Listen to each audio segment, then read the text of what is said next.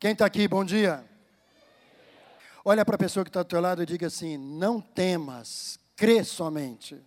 Então quero que você fale comigo. Agora você falando para você mesmo, põe a mão no teu coração e diga assim: não temas. Diga seu nome, fala: não temas, Luiz. Crê somente. Amém, gente? Estava orando, buscando ao Senhor para a gente compartilhar com você essa palavra e saltou ao meu coração esse texto. É uma parte de um versículo que nós vamos falar sobre ele. Está no livro de Marcos. Se você já quiser ir procurando, está no capítulo 5 de Marcos. Nós vamos trabalhar praticamente nesse capítulo, capítulo 5 de Marcos, aonde Jesus, com todo amor, todo cuidado, olhou para um homem que estava aflito e ele disse isso: Não temas, não tenha medo, apenas creia.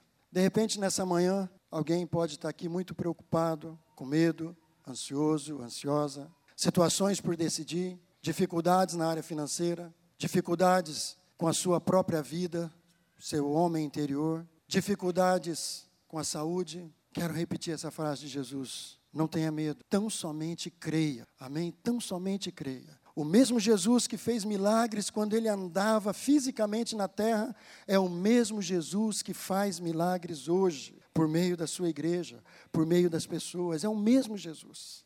Amém? Creia nisso. Eu quero ler com você esse texto do versículo 21 até o versículo 36. Se você puder acompanhar na sua Bíblia, vamos lá. Tendo Jesus voltado de barco para outra margem, uma grande multidão se reunia ao seu redor. Enquanto ele estava à beira do mar. Então chegou ali um dos dirigentes da sinagoga, chamado Jairo, e vendo Jesus, prostrou-se aos seus pés e ele lhe implorou insistentemente: Minha filhinha está morrendo. Vem, por favor, e impõe as mãos sobre ela para que seja curada e viva. E Jesus foi com ele. Uma grande multidão o seguia e o comprimia. E estava ali certa mulher que havia 12 anos vinha sofrendo de hemorragia. Ela padecera muito sob o cuidado de vários médicos e gastara tudo o que tinha, mas, em vez de melhorar, piorava. Quando ouviu falar de Jesus, chegou por trás dele, no meio da multidão, e tocou seu manto, porque ela pensava: se eu tão somente tocar em seu manto, eu ficarei curada. Imediatamente então cessou sua hemorragia e ela sentiu em seu corpo que estava livre do seu sofrimento. No mesmo instante, Jesus percebeu que dele havia saído poder. Virou-se para a multidão e perguntou: Quem tocou em meu manto? Responderam então seus discípulos. Vês a multidão aglomerada ao teu redor e ainda perguntas: Quem tocou em mim? Mas Jesus continuou olhando ao seu redor para ver quem tinha feito aquilo. Então a mulher, sabendo o que tinha lhe acontecido, aproximou-se, prostrou-se aos seus pés e, tremendo de medo, contou-lhe toda a verdade. Então ele disse: Filha, a sua fé a curou. Vá em paz e fique livre do seu sofrimento. Enquanto Jesus ainda estava falando com a mulher, chegaram algumas pessoas da casa de Jairo, o dirigente da sinagoga, e disse: Sua filha morreu, não precisa mais incomodar o mestre. Mas Jesus, não fazendo caso do que eles disseram, disse: Não tenha medo, tão somente creia. Não tenha medo, tão somente creia. Nós vemos aqui, amados, duas histórias, duas situações bem diferentes uma da outra. Um homem e uma mulher, Jairo e essa mulher que nem o nome dela é mencionado. Temos também os discípulos participando ali da situação, tentando ajudar, mas quase que eles atrapalham. Vamos falar um pouquinho da situação de cada um. Jairo, como diz o texto, ele era dirigente da sinagoga. Sinagoga era um templo onde os judeus se reuniam e por um tempo foi o mesmo lugar onde os cristãos passaram a se reunir também. Depois daquela pregação de Pedro, muita gente se converteu e eles, por um tempo, começaram a usar o mesmo espaço. Aonde os judeus se reuniam, os cristãos também se reuniam.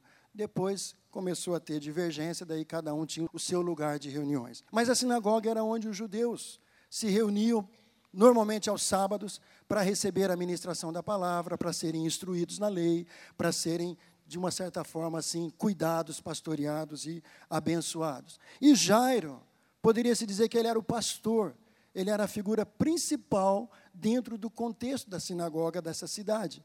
Ele era uma pessoa que tinha prestígio, tinha um nome, tinha uma posição social, tinha uma posição religiosa, tinha livre acesso na cidade, com certeza.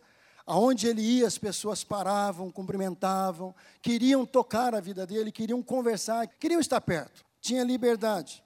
Era alguém especial, era alguém acima do normal. A mulher, o texto não diz a situação conjugal dela. Se era solteira, se era viúva, se era separada, não diz se ela tinha filhos, não diz.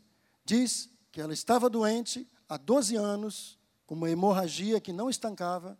Nessa situação, gente, perante a lei que vigorava na época, ela se encontrava impura. Você pode anotar, depois você confere em casa, eu vou só contextualizar para você. Levítico, capítulo 15, do 25 ao 27, vai explicar a situação de alguém que vivia como essa mulher estava vivendo há 12 anos. Ali diz respeito a uma mulher em seu ciclo menstrual, mas também fala da mulher que por alguma razão, alguma disfunção, ela fosse acometida de uma hemorragia e ficasse perdendo sangue por muito tempo. Essa mulher era impura. Perante a lei, ela era considerada impura. Aonde ela se sentasse, aquele lugar se tornava impuro. O que ela tocasse, aquele objeto se tornava impuro. A cama onde ela dormia era impuro.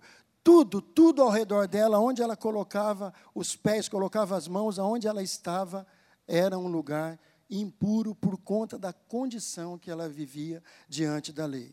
Imagina essa mulher, se ela podia sair de casa, se ela podia ter relacionamentos, se ela podia ter amigas, como que deveria ser a vida dessa mulher? uma vida totalmente excluída, completamente excluída. Não tinha uma vida normal de maneira nenhuma. E ainda, ela tinha bens. Quando começou a ficar doente, a Bíblia diz que ela gastou todos os seus bens. Perdeu tudo e não adiantou nada. Gastou todo o seu dinheiro e, mesmo assim, continuou doente, fraca e pobre, e sozinha, sozinha. Vemos aqui, no mesmo momento, a mesma hora, encontrando com Jesus, duas situações totalmente opostas. De um lado, Jairo, o cara que representava a lei, que ensinava a lei, que excluía exatamente a mulher que está numa outra extremidade. Os dois se encontram naquela situação. Os dois com problemas, os dois com dificuldades, os dois com medo, os dois passando por aflição. Jairo busca Jesus por causa da sua filha que estava morrendo. A mulher busca Jesus por causa dela própria, que também estava morrendo. A Bíblia traz algumas coisas tão interessantes, como que duas pessoas que de repente nem se conheciam, têm problemas tão parecidos e se encontram num momento tão importante, tão interessante, e Jesus atende os dois. Eu vejo aqui uma verdade tão tremenda. Em Jesus nós somos nivelados. Amém? Em Jesus não tem branco, preto, pobre, rico, escravo, livre, homem, mulher. Em Jesus nós somos nivelados. Jairo tinha tudo, mas estava perdendo algo de muito valor para a vida dele, a sua filha. Essa mulher não tinha nada, nada. De repente, até para essa mulher morrer seria uma benção. Já tinha perdido tudo, naturalmente falando. Mas ela busca Jesus. E ela se entrega a Jesus. Jairo, do alto da sua importância, por conta do momento que ele estava vivendo, ele não se importou com tudo aquilo que ele era ou tinha, e ele se prostrou diante de Jesus. Vale lembrar que Jesus, nessa época, não era, já estava começando a não ser muito bem aceito pelos judeus e pelas autoridades judaicas. Alguns já estavam perseguindo Jesus. Mas esse homem chamado Jairo, com toda a importância e o conhecimento da lei que ele tinha, ele se prostra diante de Jesus. Ele não olhou para a sua condição. Ele se prostrou, se ajoelhou, colocou o rosto em terra, clamando por Jesus. Quebrantamento. E ainda reconhecendo que Jesus era a única maneira de sua filha crescer, de sua filha viver. Era a única maneira do seu sonho, quem sabe, de ver sua filha casada, de ver sua filha continuando sua linhagem. Era Jesus. E ele não se fez de rogado, ele não se preocupou ele abriu seu coração para Jesus. Não teve medo de quem, do que as pessoas fossem pensar. Não teve medo. Ele quis Jesus naquele momento. Porque ele sabia que um toque de Jesus poderia mudar toda a história da vida dele e da filha dele. E foi isso que aconteceu. Do outro lado, nós temos a mulher. Mas antes disso, Jesus concorda e Jesus continua andando. Gente, quando tem uma multidão cercando uma pessoa, é fácil da pessoa caminhar? Anda devagar, empurrando, as pessoas querendo tocar em Jesus. E aquela dificuldade. Então já não estava sendo muito rápido o caminhar de Jesus. E imagina o coração de Jairo, a filhinha morrendo, e ele querendo que Jesus chegue logo na casa dele. E aquela multidão dificultando. Mas de repente algo acontece. Chega essa mulher, e sem ninguém saber, ela toca nas vestes de Jesus. E aí que está o legal: quando ela toca, ela é curada instantaneamente. E Jesus para tudo que ele estava fazendo. Do verso 24 ao 29, ele para tudo que ele está fazendo. E ele quer saber quem que tinha tocado ele. Aí os discípulos, não é cheio de razão, Jesus, o que, que, é isso? E o livro de Lucas fala que foi Pedro quem falou. Falou, mestre, o que, que, é isso? Está vendo tanta gente te cutucando, te apertando para lá e para cá. O senhor ainda quer saber quem te tocou? Está todo mundo te tocando, senhor. Aí Jesus fala: alguém me tocou de maneira diferente. Alguém me tocou de maneira diferente. Nessa manhã, meu amado, eu quero animar seu coração. Toque a Jesus de maneira diferente. O que é tocar Jesus de maneira diferente? É você tocar Jesus com fé, com seu coração, com interesse, sabe? Muitas pessoas estavam tocando Jesus ali e só duas pessoas foram atendidas: Jairo e essa mulher. Quantas pessoas estavam espremendo Jesus? Curiosidade, simpatia por Jesus, gostava de ver o movimento. Qual a razão? Qual a razão? Porque tantas pessoas estão na igreja e nem todas são atendidas nos seus pedidos, nas suas orações. Qual a razão? Eu entendo isso, amado dessa forma aqui. Existe uma diferença muito grande entre tocar Jesus. Tocar, vem na igreja, levanta a mão, canta, vai para casa e ser tocado por Jesus. Essa mulher tocou em Jesus, mas por causa da sua fé ela foi tocada. Ela foi tocada. Muitas pessoas vêm na igreja e voltam tocadas por Jesus. Foram abençoadas, receberam do que foi ministrado aqui. Vieram com o coração quebrantado o culto, amado, não é aqui na igreja, o culto começa em casa, no nosso dia a dia. O culto começa com quebrantamento diário. O culto começa quando você lá na sua casa pega a sua Bíblia, tem um tempo, ora, busca o Senhor, Senhor, o que, que o Senhor quer falar comigo? E você se prostra, você para, você entrega o teu coração a Ele, Deus, o que, que eu tenho feito? Aonde eu tenho falhado? O que está faltando? Sabe? você entregando a tua vida quebrantamento. O culto aqui é simplesmente para a gente se alegrar na presença do Senhor, mas o verdadeiro culto você faz em casa.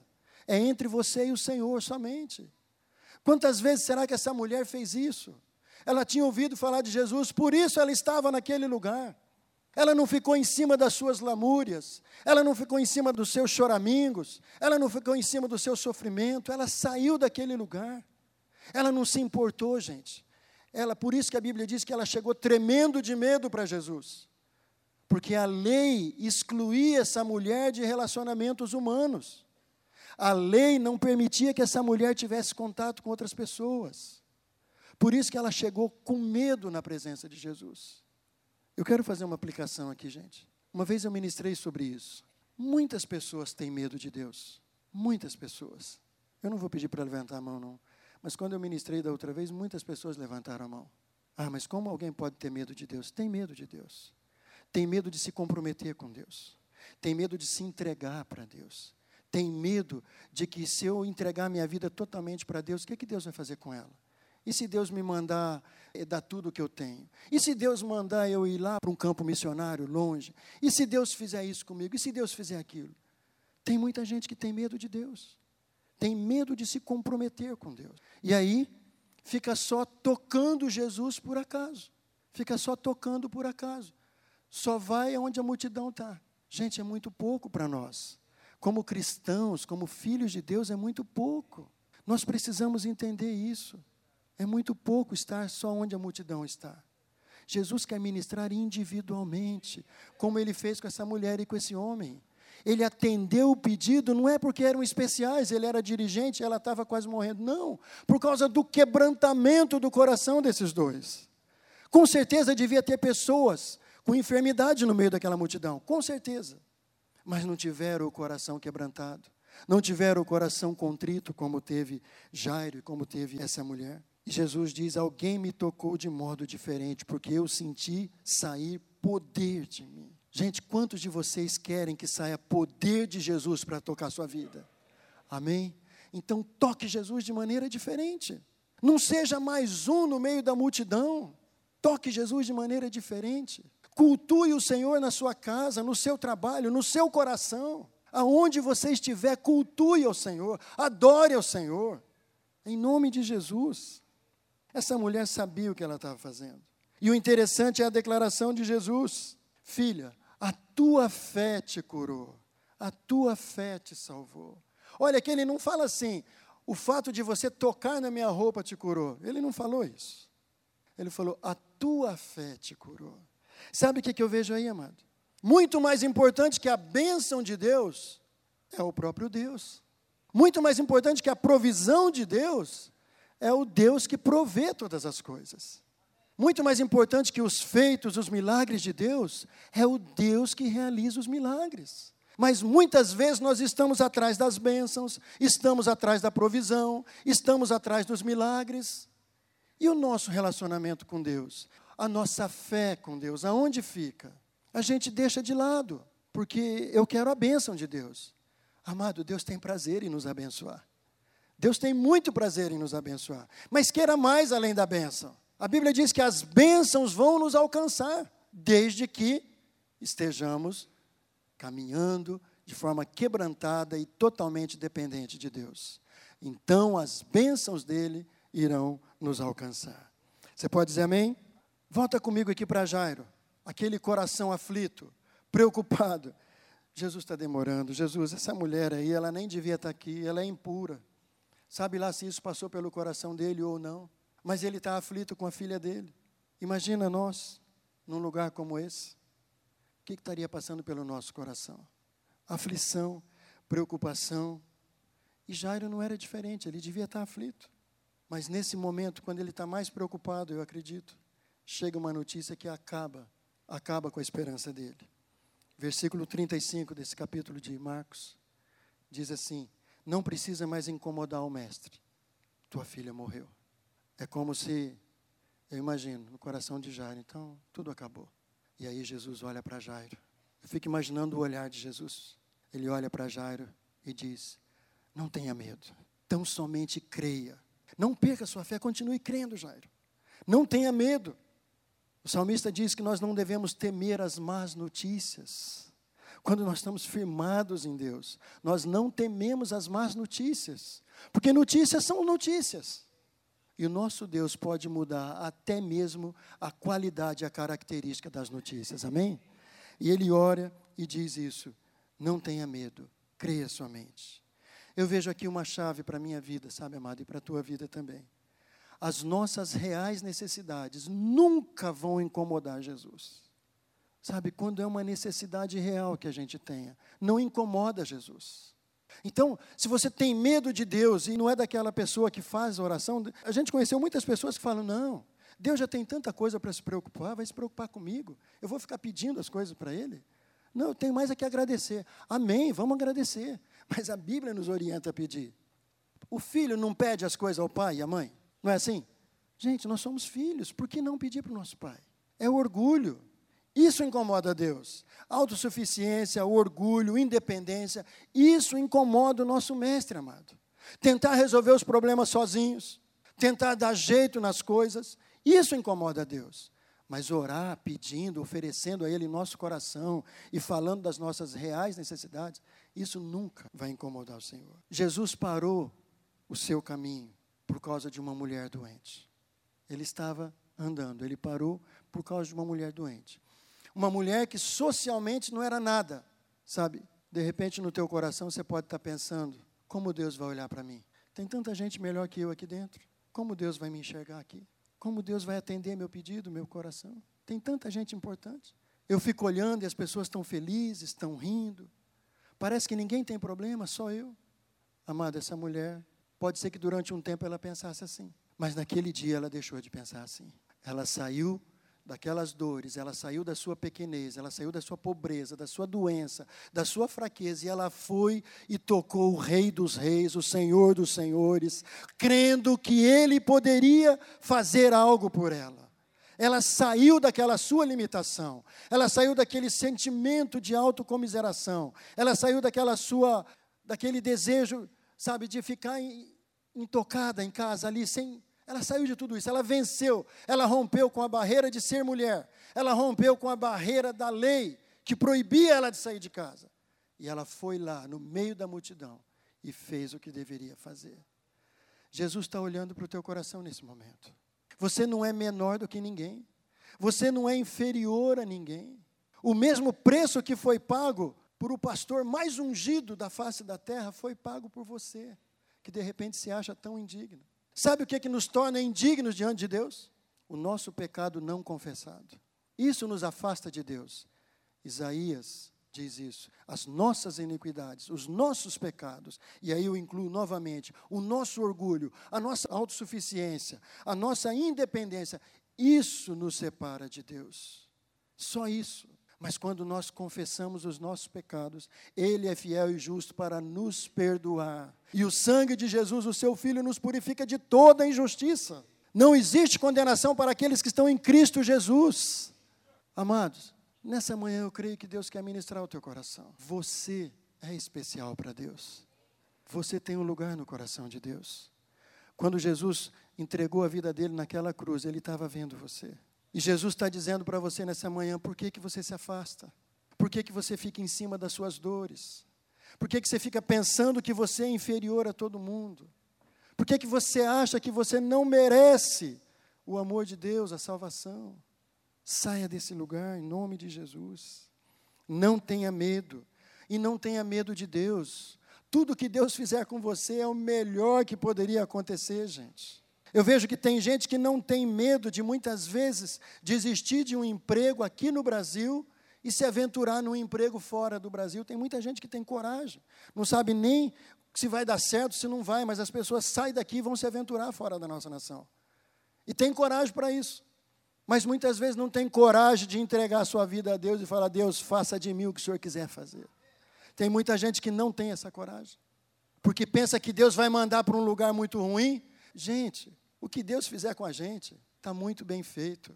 Jesus Cristo foi para aquela cruz, foi para nos dar coragem, virtude, nos dar poder, para fazer com que a gente fosse embaixadores do reino de Deus, um reino de sacerdotes. Amém, pessoal? Nós temos uma responsabilidade. Nós fomos comprados por um alto preço. Nós custamos o sangue de Jesus. Nós não somos qualquer coisa, não. Nós não somos qualquer coisa. Para o diabo nós não valemos nada simplesmente um monte de carne apodrecida, mas para Deus nós custamos o sangue de Jesus. E a única coisa que nos afasta do privilégio dessa presença constante e maravilhosa é pecado quando não é acertado, quando não é confessado. Você pode dizer amém? Jesus parou por causa da mulher, Jesus parou por causa desse pai, ele mudou, com certeza mudou um pouquinho seus planos. Sabe, amado, Jesus sempre tem tempo para aqueles que têm tempo para Ele.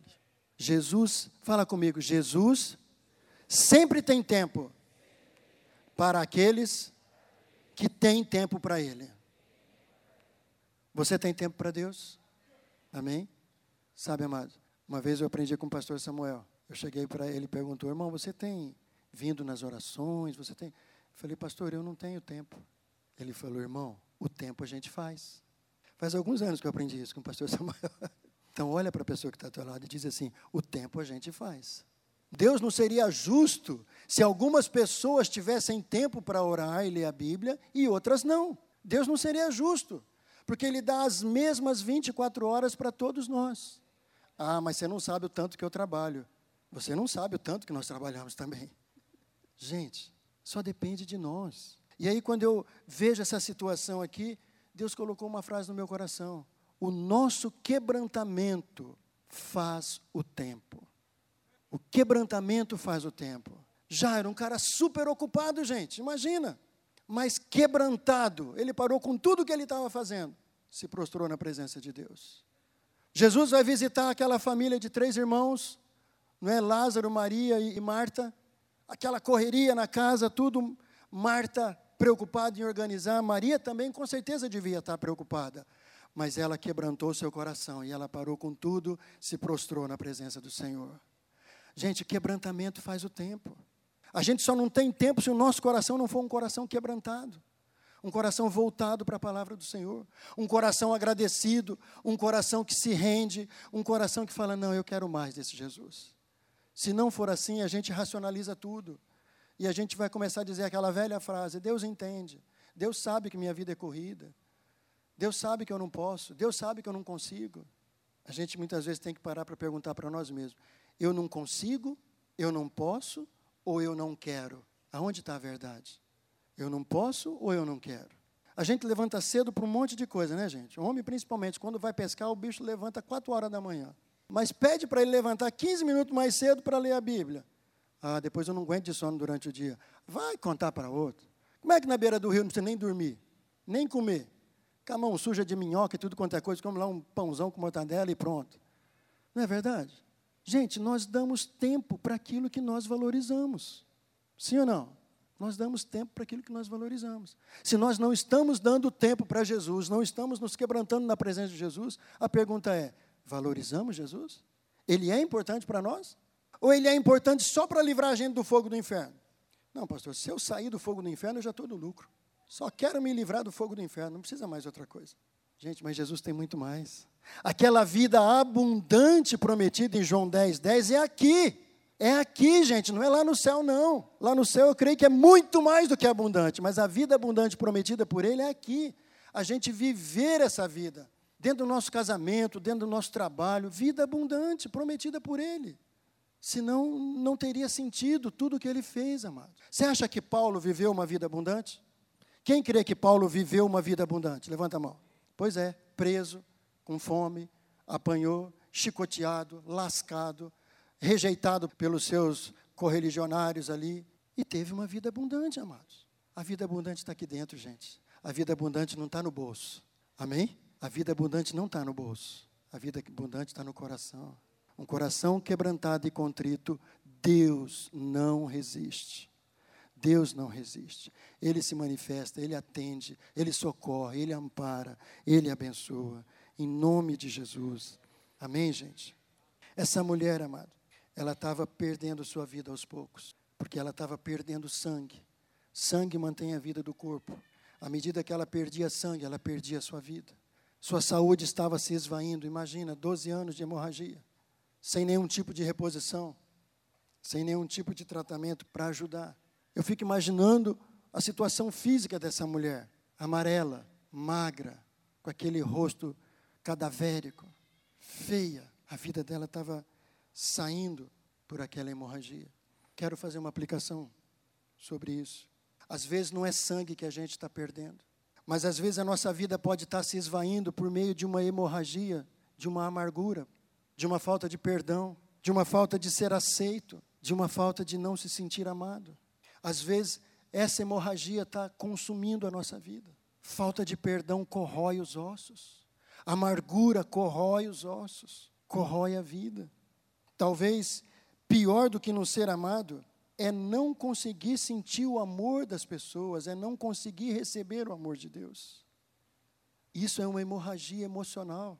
Poderíamos fazer essa aplicação. A pessoa não se sente amada, não se sente aceita, não se sente valorizada, não se sente parte de nada. E aí um desânimo crônico se instala na vida dessa pessoa, uma falta de confiança nas pessoas, uma falta de diálogo, uma falta de relacionamento.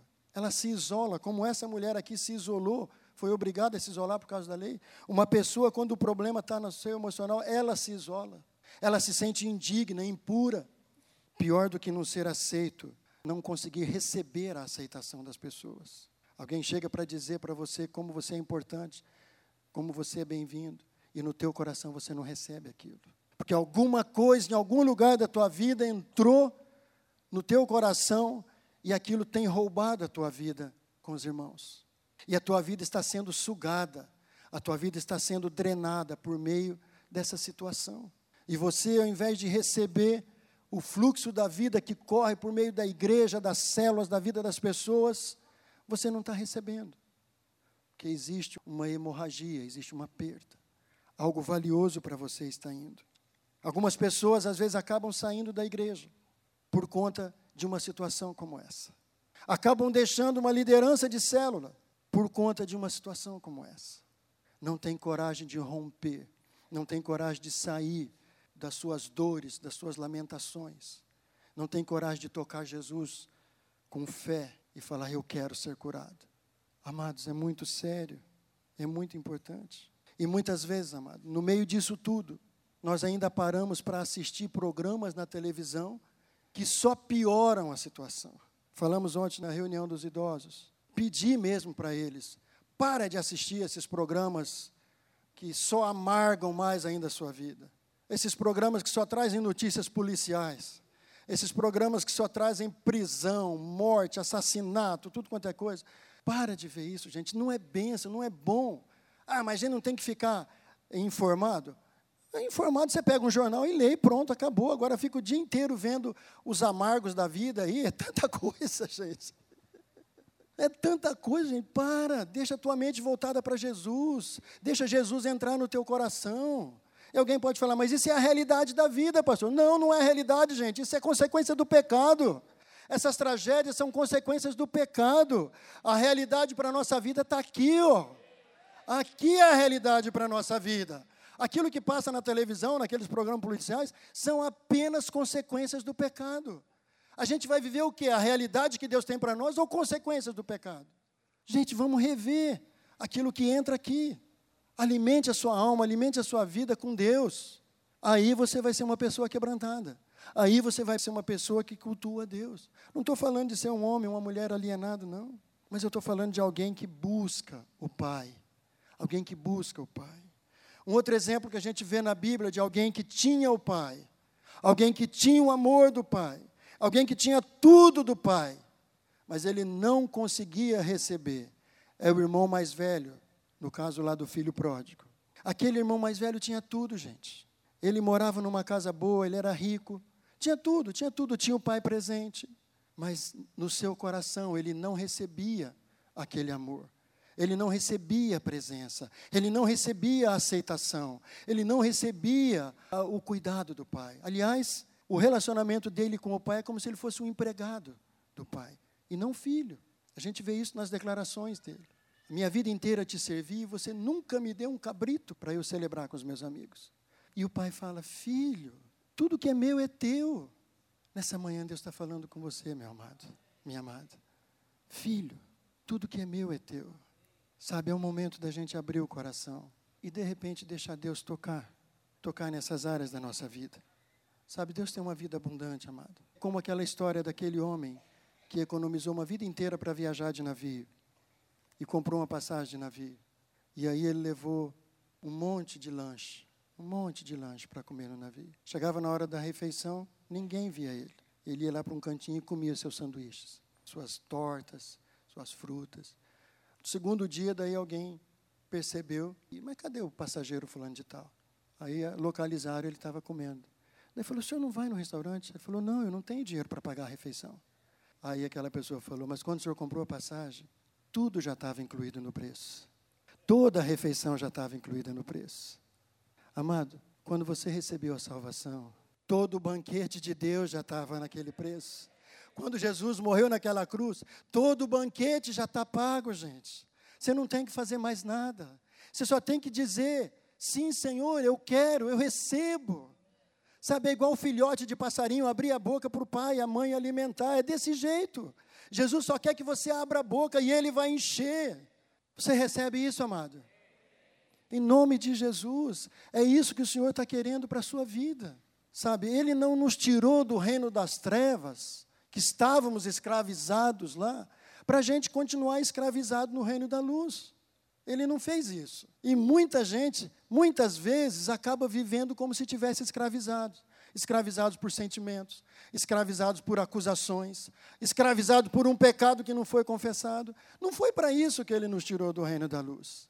Ele nos tirou para que a gente tivesse vida e vida em abundância.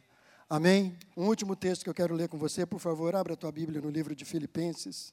Em nome de Jesus, o desejo do meu coração é que você seja animado nessa manhã. sabe? Que você seja fortalecido na sua fé, que você possa tocar o Senhor de uma maneira diferente e você ser tocado por Ele. A partir do verso 4, olha o que Paulo escreve: Alegrem-se sempre no Senhor. Novamente direi: alegrem-se. Seja a amabilidade de vocês conhecida por todos. Perto está o Senhor. Não andem ansiosos por coisa alguma, mas em tudo pela oração e pelas súplicas, com ação de graças, apresentem os seus pedidos a Deus, e a paz de Deus, que excede todo o entendimento, guardará o coração e a mente de vocês em Cristo Jesus. E finalmente, irmãos, tudo que for verdadeiro, tudo que for nobre, tudo que for correto, tudo que for puro, tudo que for amável, tudo que for de boa fama, se houver algo de excelente ou digno de louvor, pensem nessas coisas. Amém, gente? Então, fuja de assistir programas que vão fazer você se afundar. Pensem nessas coisas. O que tem boa fama, o que tem alegria, aquilo que é bom, aquilo que Deus se agrada, aquilo que é excelente. Pense nisso. Sabe, nós podemos cuidar dos nossos pensamentos. Nós podemos, nós devemos. Os nossos pensamentos não podem dominar a nossa vida. Aliás, tem um texto no livro de Provérbios, traduzido de uma forma na linguagem de hoje, diz assim: Cuidado com o que você pensa, pois os seus pensamentos dirigem a sua vida. Provérbios 4, 23. Na tradução normal, sobre tudo que se deve guardar, guarde o teu coração, porque dele procedem as fontes da vida. Coração fala de mente, da nossa mente. Então, cuidado com seus pensamentos, porque os seus pensamentos dirigem a sua vida. Por isso que Paulo dá essa ordem aqui: pensem em tudo aquilo que tenha louvor, que tem boa fama, que é bom, que é útil, que é agradável que é excelente. Pense nisso. E a sua vida, então, vai ser dirigida por isso. Amém? Nós queremos orar, amados. Nós queremos ter um tempo agora para orar. Naquilo que o Senhor ministrou ao teu coração. Se você tem muito, mas tem alguém roubando alguma coisa de você, precioso, o lugar é aos pés de Jesus. Se você não tem nada e a sua vida está indo pelo ralo, o seu lugar é aos pés de Jesus. Em Jesus nós somos nivelados, amados. Jesus não trata de forma separada, de forma diferente, o rico e o pobre. A diferença não é Jesus que faz, somos nós. É o nosso coração que faz a diferença. Eu quero pedir que você baixe sua cabeça um minutinho, eu quero orar. E depois nós vamos cantar um cântico. E aquilo que Deus ministrou no seu coração, você quiser entregar para o Senhor, o altar está aqui. Ah, mas Jesus não está aqui onde eu estou, ele está assim. Mas assim como Jairo saiu da sua importância e se prostrou. A mulher saiu das suas dores e se prostrou. Por um ato de fé e de romper com algumas coisas. Você pode sair da onde você está. Você pode vir aqui na frente. E nós cremos que o Senhor vai tocar você nessa manhã. Para que você seja curado. Curado no físico, curado na sua alma, curado nas suas finanças, curado de toda forma. O mesmo Deus o mesmo Jesus, o mesmo Espírito Santo que agiram em toda a Bíblia, são os mesmos que agem hoje. Então sai do seu lugar, vem aqui, nós queremos orar com você.